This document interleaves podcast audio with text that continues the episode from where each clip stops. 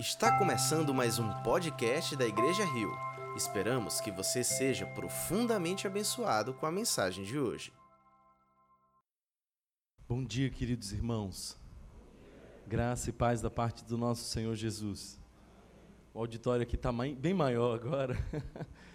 ah, queria pedir a paciência de vocês se, se a temperatura não está o ideal. Hoje realmente nós temos uma superlotação nesse espaço.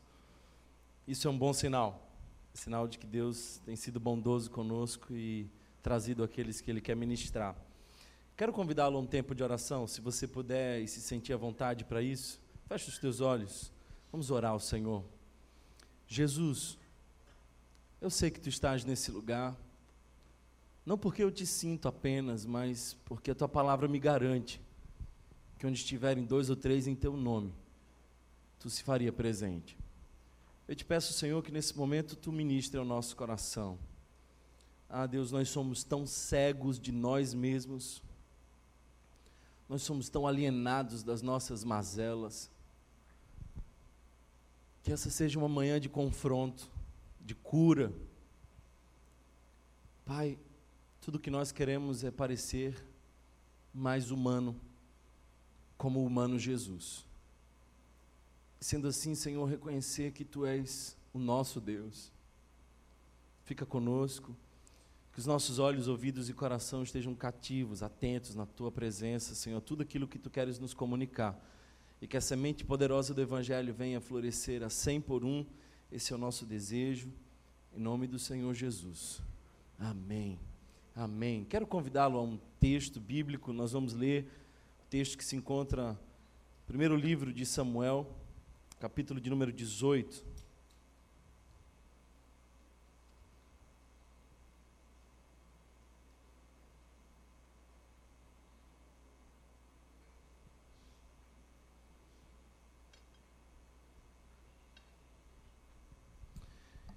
Nós vamos ler do verso 6 ao 9. Então, se você puder, primeiro livro de Samuel, capítulo 18, verso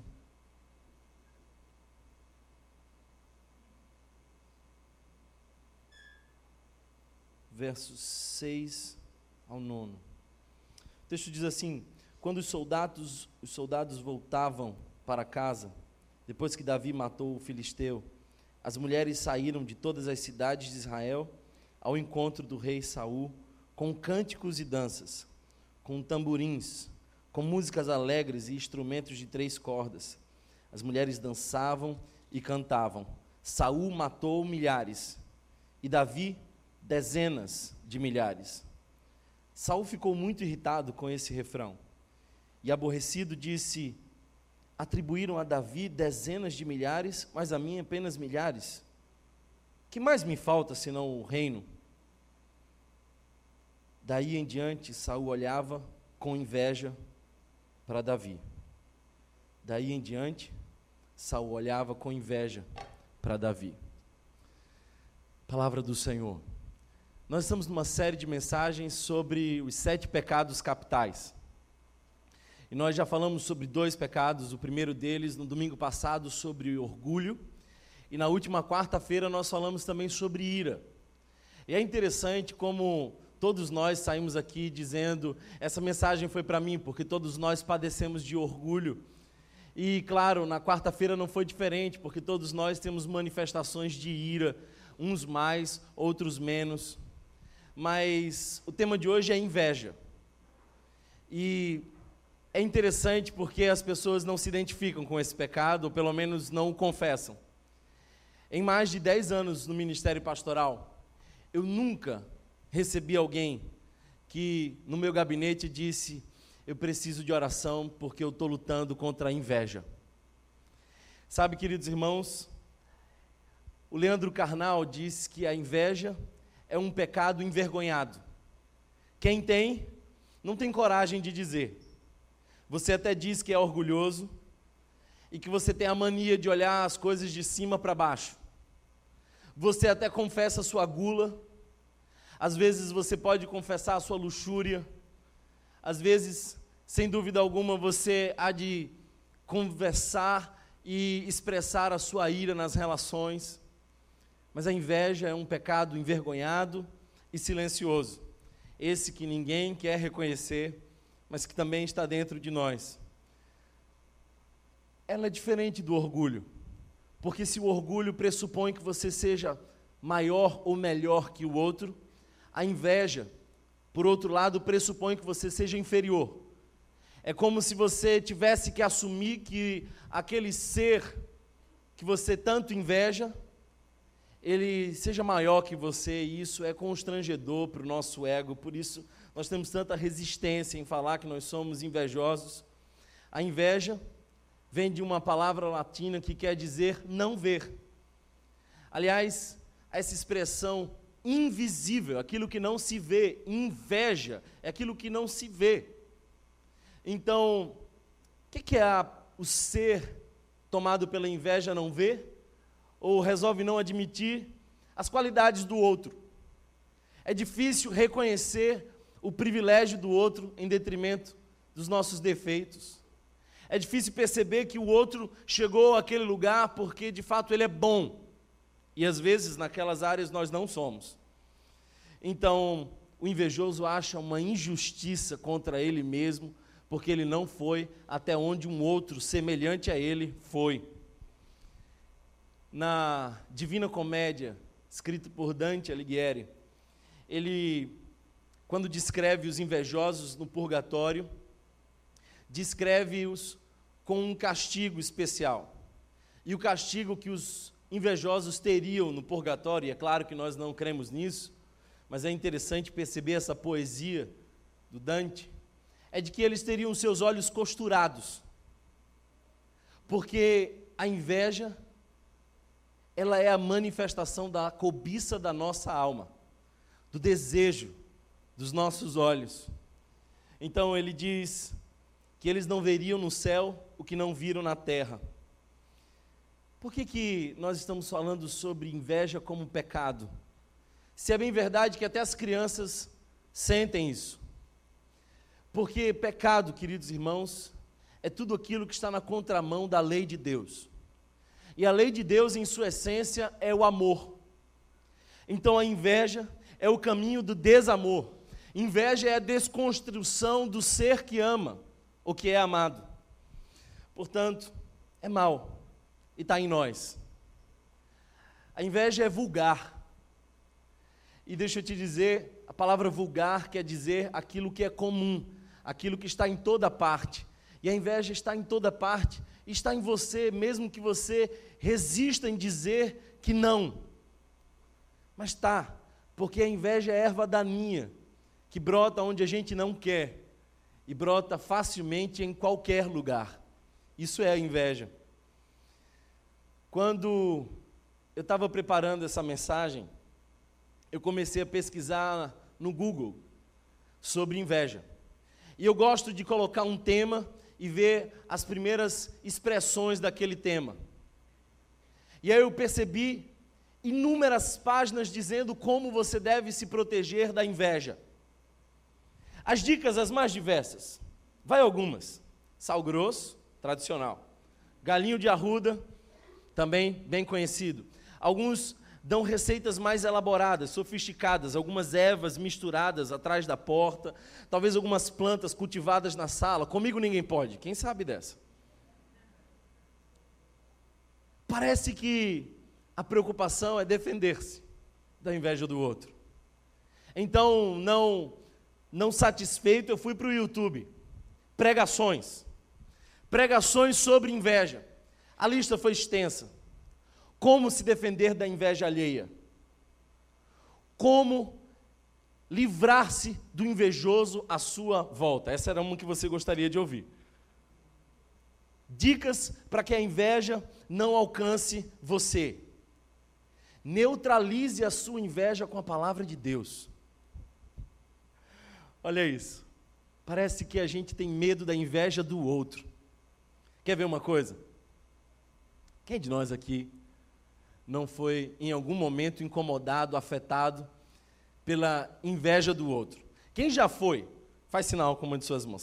Você, sabe que alguém já invejou você, já incomodou você. Essa igreja é muito comportada. ou muito mentirosa, não sei qual das duas. Ah, queridos, tem tanta gente que inveja a gente, porque nós somos bons, não é? O nosso orgulho faz com que a gente identifique os invejosos até onde eles não estão. Mas o fato, irmãos, é de que se eu fizesse a mesma pergunta, quem de nós aqui luta com inveja? Eu tenho certeza que você, mesmo consciente, não levantaria a mão. Eu não vim aqui falar sobre como você se proteger da inveja alheia. Primeiro, porque eu acredito no poder de Deus, na cobertura de Deus na nossa vida. E, sinceramente, a inveja alheia não faz mal para nós. O olho gordo só prejudica o gordo. Eu não vim aqui ensiná-lhes ensinar a se defender da inveja do outro, eu vim ensinar-lhes a identificar a inveja em você mesmo. Porque a única vítima da inveja é o invejoso. Eu fico imaginando como a nossa sociedade ela ela gosta desse discurso de a inveja do outro. Quem de nós aqui já não viu um carro e um adesivo dizendo assim: "A força da sua inveja é a velocidade do meu sucesso"?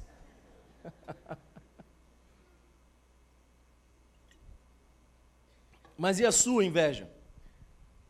Porque a inveja é por demais prejudicial para nós. Talvez um dos grandes prejuízos da inveja para nós é de que ela nos faz viver do lado errado da vida. A inveja nos põe para ver uma outra face da vida que não necessariamente seria vivida por nós. O foco da inveja muitas vezes é o que nos falta. Gera insatisfação, gera incômodo, tristeza. Pessoas invejosas nunca chegam a uma satisfação plena, a felicidade tão buscada.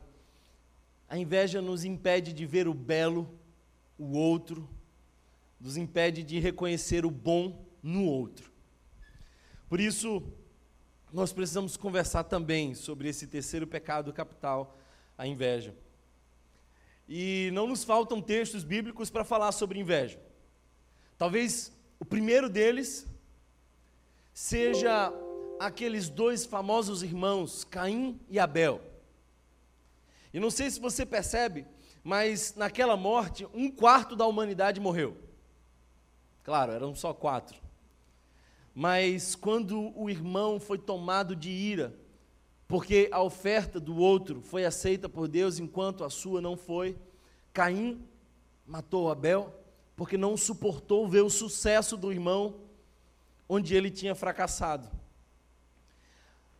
E é realmente insuportável lidar com o sucesso do outro muitas vezes, por isso que os irmãos de José ficaram tão incomodados com José que tramaram um plano para matá-lo, e depois um um pouco mais sensível disse assim: "Não, vamos vendê-lo". Essa é a história de José. A história de José começa também com inveja. E por que não dizer, queridos irmãos, que naquela parábola de Jesus também vemos uma referência de inveja, porque quando Jesus diz de dois irmãos, o mais novo, pródigo, e o mais velho, religioso, o mais velho fica do lado de fora, porque não aceita que se celebrem a vida do irmão mais novo, e depois ele reivindica um carneiro. Ele diz: Eu queria isso que está sendo oferecido aí, eu queria, eu desejo. Inveja.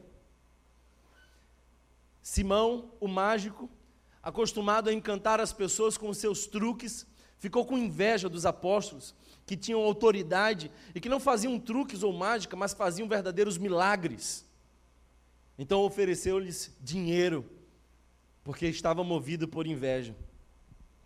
Sabe, irmãos, a inveja existe no mundo porque existe diferença. Se todos nós fôssemos iguais, Seria terrível, mas não haveria inveja. O campo da inveja é a diferença. E a única vítima da inveja é o invejoso. Por isso, eu queria que você se preocupasse com a inveja, mas só com a sua inveja. Como é que a inveja funciona? Talvez, olhando para esse texto, nós podemos observar algumas coisas. O que nós estamos vendo aqui é o relato de um jovem que de uma hora para outra virou herói. Davi era pastor de ovelhas, ele era ignorado dentro da sua casa, ele era dentre todos os possíveis heróis da sua família o último a ser apresentado ao profeta, porque era improvável que aquele jovem de baixa estatura e ruivo fosse considerado um herói. Até o seu próprio pai tinha descartado ele das expectativas de guerreiro. Mas de uma hora para outra, assim como Deus faz, ele saiu para entregar um lanche e voltou com uma história maravilhosa de um livramento que Deus deu àquela nação através daquele menino. E no início parece que Saul vai recebendo bem aquilo. No início parece que ele está aberto à vitória de Davi, ele celebra, ele oferece sua casa, ele oferece alguns privilégios a Davi. O fato é que Davi começou a ganhar notoriedade. E Saul começou a se sentir inseguro. E inventaram uma música. As mulheres fizeram uma canção para Davi. E a canção é essa que nós acabamos de ler. E a canção não diz que Saul era ruim, não diz que ele era feio, não diz que Saul não tinha talentos, pelo contrário. Diz que Saul matou milhares. Diga-se de passagem, esse era um grande elogio. O problema era a parte final do refrão. Saul matou milhares. Eu acho que Saul, se ouvisse só aquela parte, teria ficado bem feliz. Mas o refrão seguia dizendo: Mas Davi matou dezenas de milhares. E aquele menino que até então era um vitorioso, passa a ser uma ameaça. Saul, já inseguro, no seu trono.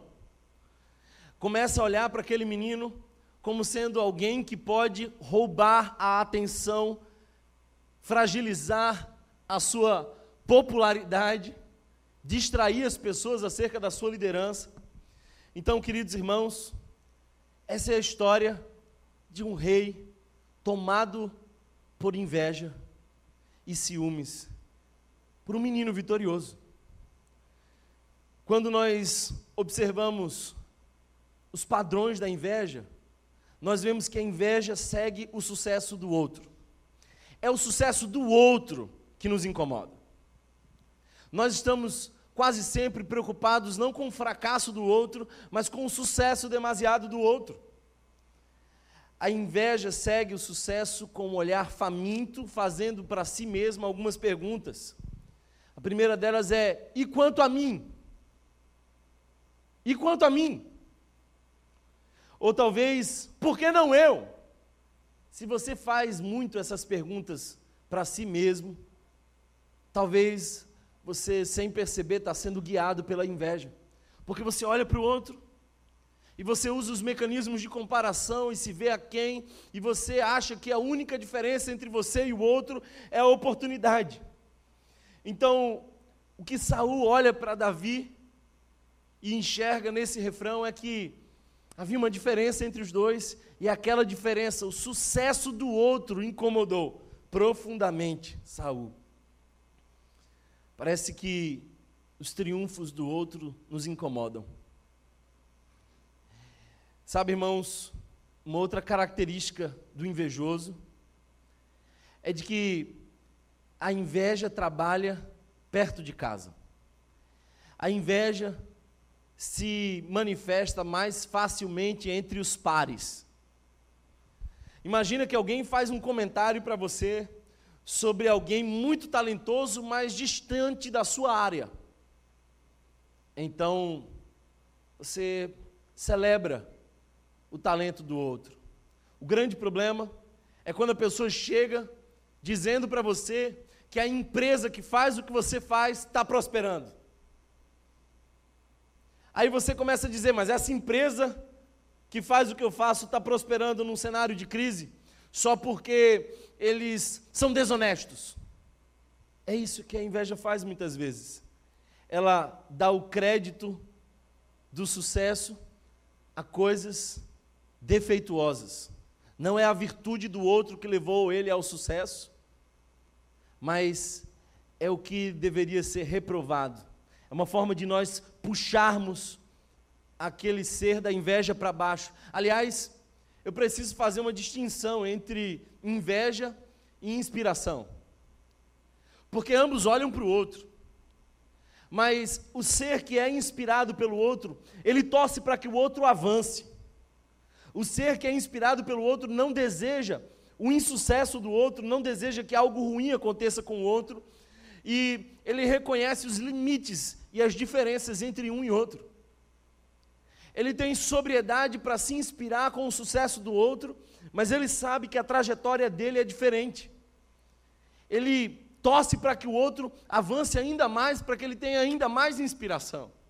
A inspiração é positiva, o grande problema é quando o outro incomoda o nosso coração.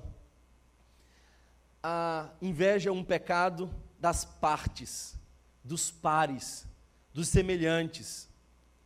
Ela ataca os mais próximos. É interessante que todos esses textos que eu mencionei para você têm um contexto de similaridade. Então Saul olha para Davi e sabe que ele pode ser uma ameaça ao trono. E por isso ele se sente inseguro, porque ali há uma similaridade. Será que você consegue perceber quanto você fica incomodado quando aquele cara que é o seu amigo chega para você dizendo que ele recebeu uma promoção e você na semana passada foi demitido? Ou será que você consegue perceber um sentimento sutilmente feliz com a desgraça do outro? Quando aquele cara comprou um carro e aí ele bateu com o carro na semana seguinte. E aí você diz que pena, né? Poxa. Ou o pastor que descobriu que a igreja que crescia da cidade teve um grande problema e começou a esvaziar e a pessoa diz assim: "Que lamentável". A inveja é capaz de despertar o que é de mais animal em nós. Porque ela não se contenta apenas em desejar ser ou ter o que o outro tem ou é. A inveja também deseja puxar o outro para um padrão mais baixo. Nem que pelas vias do desejo, a intenção é que ele desça. Se eu não posso subir, que ele desça. Por isso, Saul, que não conseguia controlar a Davi, queria matá-lo. Sabe, irmãos, eu tenho percebido muitas vezes que que a inveja circula em ambientes discretos, mas faz grandes estragos. Porque uma das marcas da inveja é de que ela afeta relações. A inveja desfaz as relações.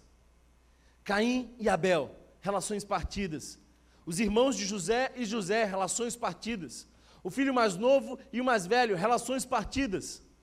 Saul e Davi, e o desejo dele de partir essa relação. Uma outra característica da inveja é o que nós podemos chamar de desejo mimético.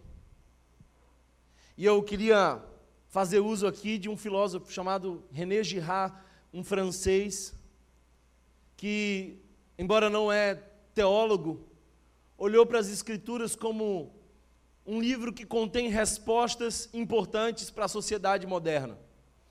E o René Girard fez a seguinte pergunta: por que tanta violência no mundo? Por que, que o mundo tem tanta violência? E a pergunta última que ele fez veio acompanhada da resposta: porque nós desejamos ser ou ter o que o outro tem ou é. Pensa comigo, quando nós entramos na Funase e nós sentamos com aqueles rapazes e conversamos com eles, e quase sempre quando eles abrem o coração para nós e nos dizem por que, que nós, por que, que eles foram parar ali, nós ouvimos histórias de pessoas que queriam ter, sentir ou ser o que o outro tem, sente ou é. É o adolescente que diz assim: Eu queria ter um tênis, porque a mídia me disse que eu tinha que ter um tênis.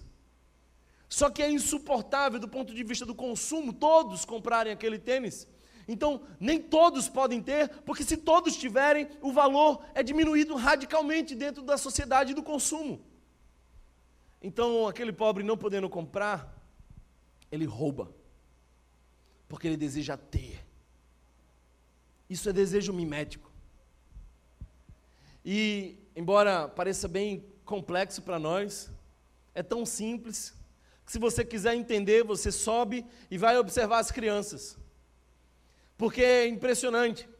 Às vezes a minha sobrinha vai visitar o meu filho e ele tem um quarto cheio de brinquedos e ele está brincando com um brinquedo. E quando ele está brincando com um brinquedo, a minha sobrinha entra no quarto. E dentre tantas opções, ela escolhe brincar com o brinquedo que ele está brincando. O detalhe é o seguinte: é que o meu filho estava a ponto de largar aquele brinquedo para pregar um outro brinquedo, mas agora que ele percebeu o interesse da sua prima, ele não larga aquele brinquedo ele valorizou o brinquedo pelo interesse do outro. Será que você está entendendo que nós não somos diferentes disso? Então, com tantas opções, os dois começam a brigar. É meu, mas deixa eu brigar, deixa eu brincar. Não, é meu. Aí entram os pais. Aí os pais começam a dizer assim: meu filho, brinque só um pouquinho, depois você dá para ela. Você já falou isso, não? Só que por dentro, a dinâmica continua. Porque por dentro o diálogo é mais ou menos assim: Que menina egoísta. O meu filho não é egoísta. Ou o contrário, meu filho não sabe dividir, ela lida tão bem com frustrações. Aí a gente começa por dentro a comparar filhos. Somos só uma face diferente das mesmas crianças.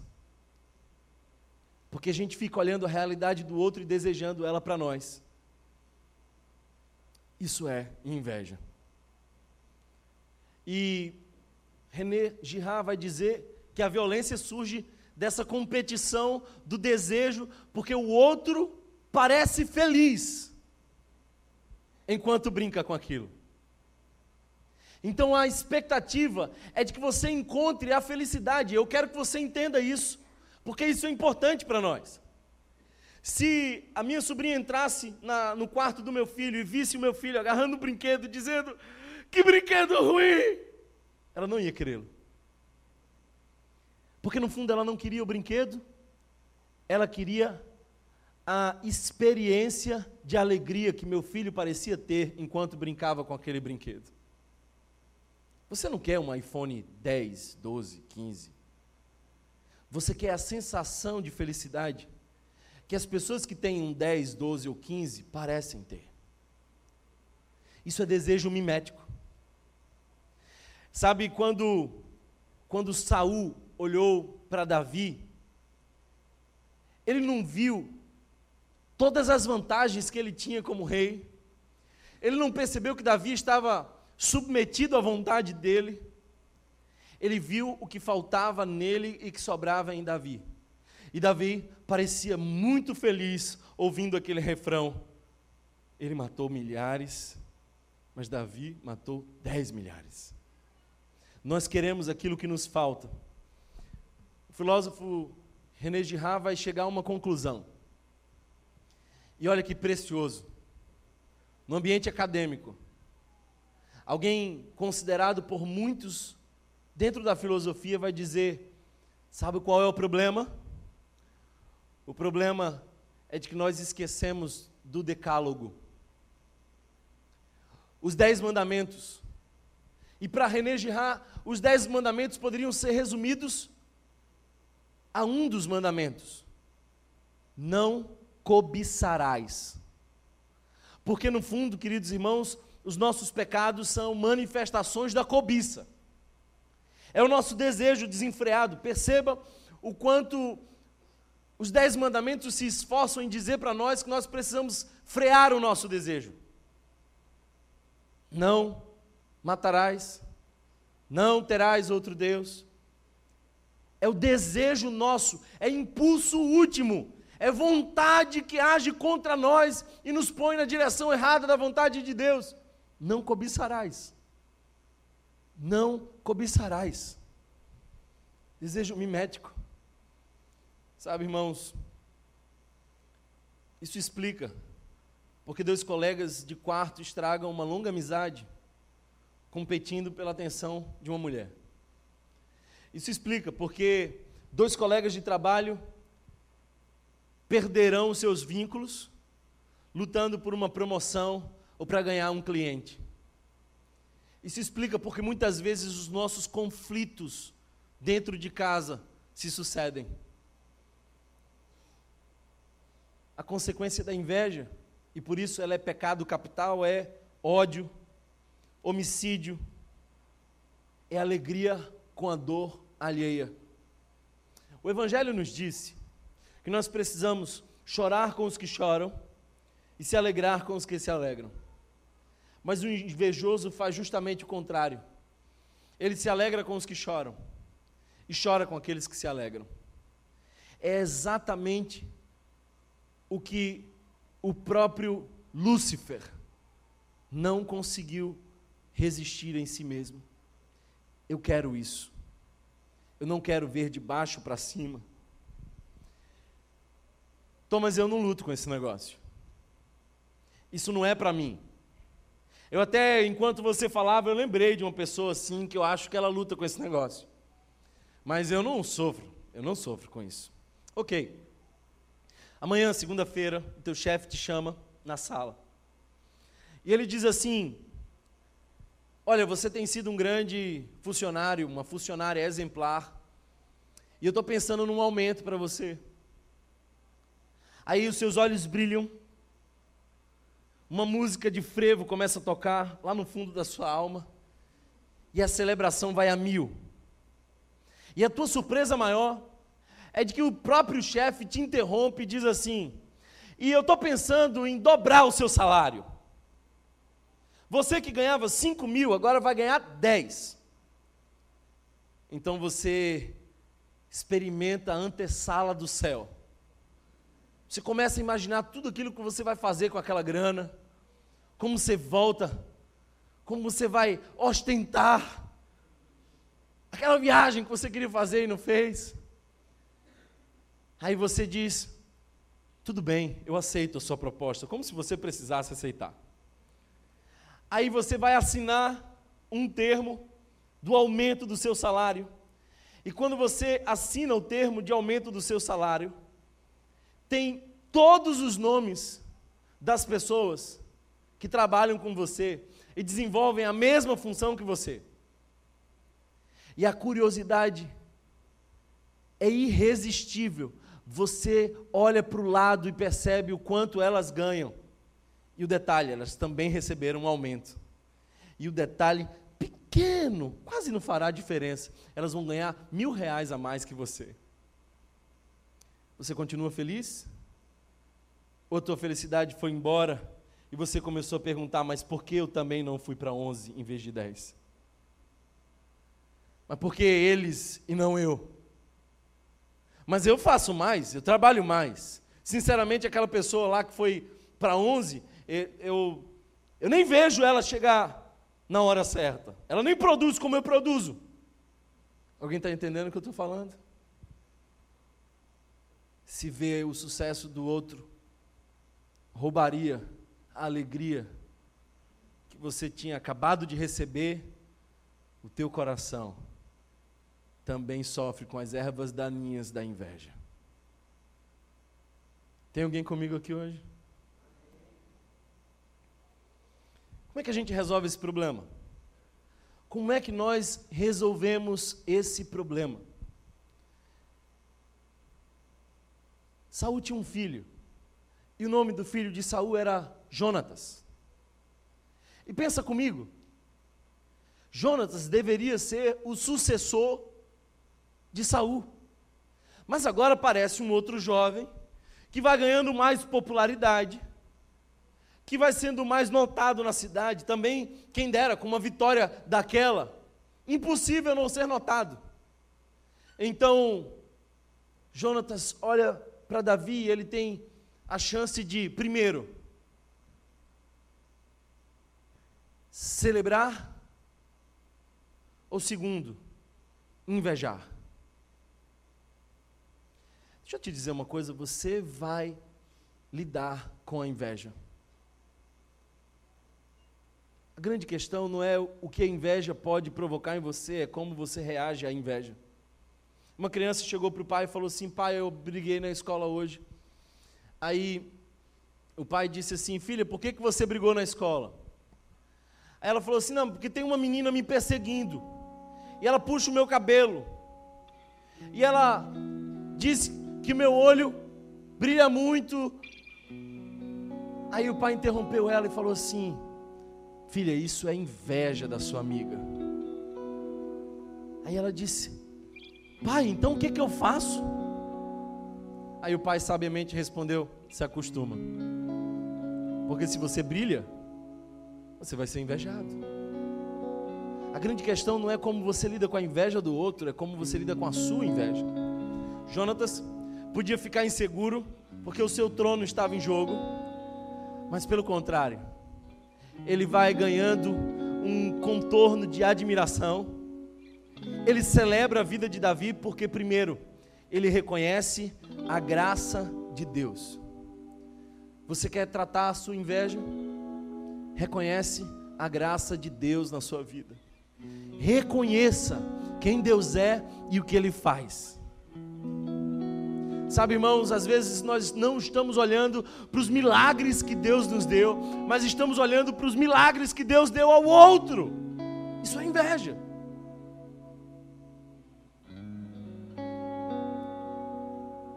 Quando nós não reconhecemos a graça de Deus, a inveja rouba o mistério da vida.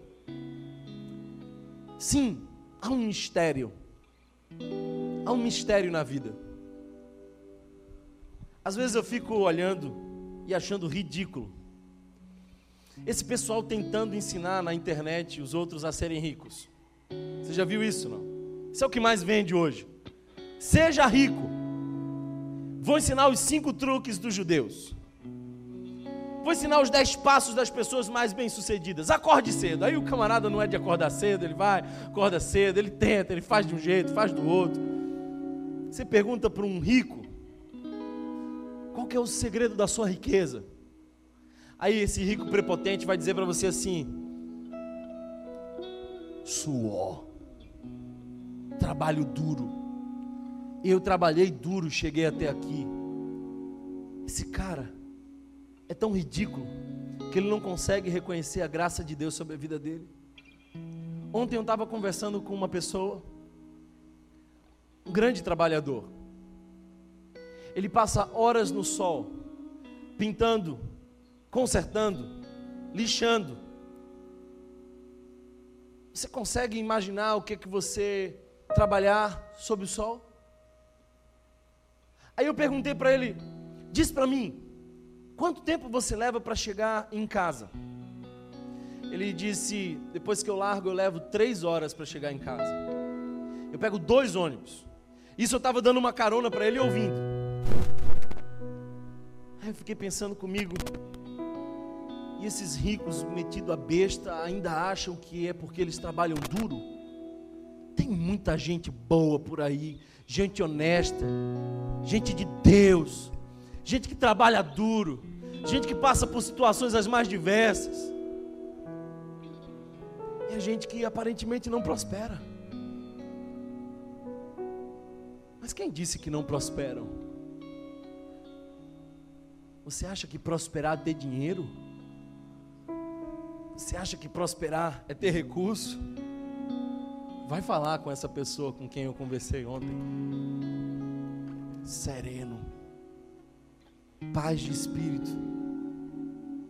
Sem ansiedade. Volta para casa feliz. Abre a porta, é recebido pela esposa, celebra o filho. Faz o churrasco do domingo. Você não está entendendo que prosperar é contentamento e gratidão. Prosperar, felicidade, é quando o contentamento deu as mãos à gratidão. Então, embora pouco, você diz obrigado, Deus, porque quer no pouco ou no muito, eu sei de onde veio. Para de ser ridículo achando que esse pão que vai para sua mesa é porque você conseguiu com muito trabalho. Não, Será que você nunca viu o que Jesus nos ensinou? O pão nosso de cada dia, dai-nos hoje. Ah, mas e o meu esforço? Não seria possível. Se Deus se levantasse do trono e dissesse: chegou o fim. Até o ar que você respira vem de Deus. Você não consegue controlar nem as batidas do seu coração. Elas aceleram contra a sua vontade. Você é pequeno demais, então reconhece a bondade a graça de Deus. Thomas, mas eu gosto da vida dele. A vida dele foi Deus quem escolheu. Celebra a tua. Um dos textos que me chama a atenção é quando Pedro está sendo restaurado por Jesus ali naquela praia. E aí Jesus vai perguntando: Pedro, tu me amas? Tu sabes, Senhor. E você sabe que três vezes Jesus interroga Pedro, porque três vezes Pedro tinha negado Jesus. Mas na última vez, Pedro escuta o apacenta as minhas ovelhas. Quando você era jovem, você ia para onde queria, porque você era livre. Mas daqui para frente, Pedro, você vai sofrer. Não vai ser tão fácil. Tua vida vai ser dura. Porque vão te levar de um lado para o outro contra a sua própria vontade. Aí Pedro tinha acabado de ser perdoado, tinha acabado de receber a graça, que podia celebrar. Ele vê João passando, e João passa assim. Eu fico imaginando, conjecturas minhas, Thomas capítulo 2, verso 4. João, João passou na hora errada, assim, passou no fundo. Só que Jesus estava dizendo, Pedro, prepara que você vai sofrer. Aí Pedro diz assim: Ô Jesus, e aquele lá? Só que quem está narrando esse fato é o próprio João, no seu último capítulo. Vai lá, dá uma lida depois. E aquele lá? O discípulo a quem amas. Aí Jesus diz assim: Pedro, se eu quisesse fazer João viver para sempre, eu faria. E o que é que você tem a ver com isso? Quanto a mim, segue-me. O fora de Jesus. Levantou-se, inclusive, uma heresia que afirmava que João não iria morrer por conta dessa expressão. Mas o que Jesus está dizendo é: para de olhar para o outro e vive o que eu te dei. Porque Pedro, no momento que você olhou para João, você esqueceu que eu acabei de te perdoar. Olha para a graça e reconhece a graça de Deus na tua vida. Para de olhar para o outro. A gente vive numa sociedade onde as pessoas ostentam o tempo inteiro. Ah, irmãos, é tempo de você reconhecer a mão de Deus na sua história, em cada detalhe, em cada cena, porque a tua história é uma história única. Uma segunda decisão para você tratar a inveja do seu coração é você admirar, ao invés de invejar. Admira, celebra. Sabe aquela amiga que foi para o casamento arrasando, aquela maquiagem, aquele cabelo assim, perfeito, aquele vestido que parece que foi do céu. E você que passou horas e horas, gastou que não podia e não chegou naquele, naquele nível. Você fala assim, amiga, você está deslumbrante. Eu me alegro com a tua beleza. Quantos podem dizer amém? Você entendeu isso não? Sabe o que acontece? Jonatas olha para Davi e lá no capítulo 23, verso 17, ele diz assim: Você será o rei de Israel. Sabe por que, que Jonatas está em paz? Porque ele sabe quem escolhe o rei. Então ele está em paz. Ele olha para Davi, Davi não era nada ainda, ele diz assim: Você será o rei de Israel, e eu lhe serei o segundo em comando. Eu acho que Jonatas um dia acordou e falou assim: Quem sabe Deus não me chamou para ser rei? Quem sabe eu posso ajudar alguém a ser rei? Quem sabe eu possa colocar alguém nos meus ombros e impulsionar para chegar mais longe? Porque todos nós temos a síndrome do herói. A gente quer ser o herói. A gente quer ser visto, a gente quer ser notado. Pergunta para o meu filho: Filho, o que, é que você quer ser? O Batman. Ele nunca disse para mim: Eu quero ser o Alfred.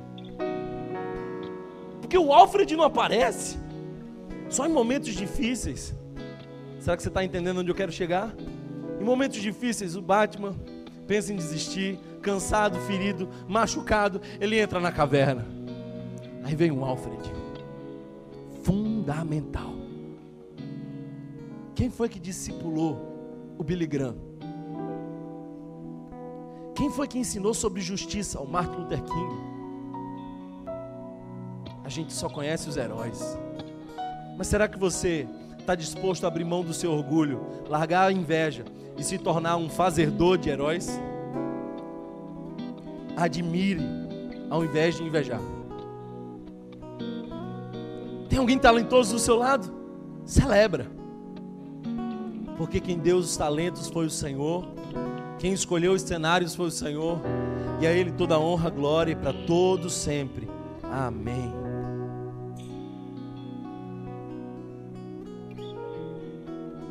Contentamento. Hoje de manhã uma pessoa me perguntou: o que é contentamento? Eu falei assim: contentamento é a contramão desse desejo frenético por mais. Contentamento é a contramão da cobiça. Contentamento é Abacuque olhando para os cenários e dizendo assim: a figueira não está florescendo, o produto da oliveira mentiu, não tem gado nenhum no curral, mas eu todavia me alegro no Senhor. Isso é contentamento. Isso é contentamento. Contentamento é você dizer assim: Senhor, se nada mudar, se as minhas expectativas se frustrarem, eu ainda assim creio e confio e adoro a Ti. Isso é contentamento. Ah, irmãos, a cobiça sempre quer mais. Para a cobiça nada é suficiente. Mas Jonatas disse: Eu estou feliz em ser o segundo. Quem sabe essa é a minha vocação.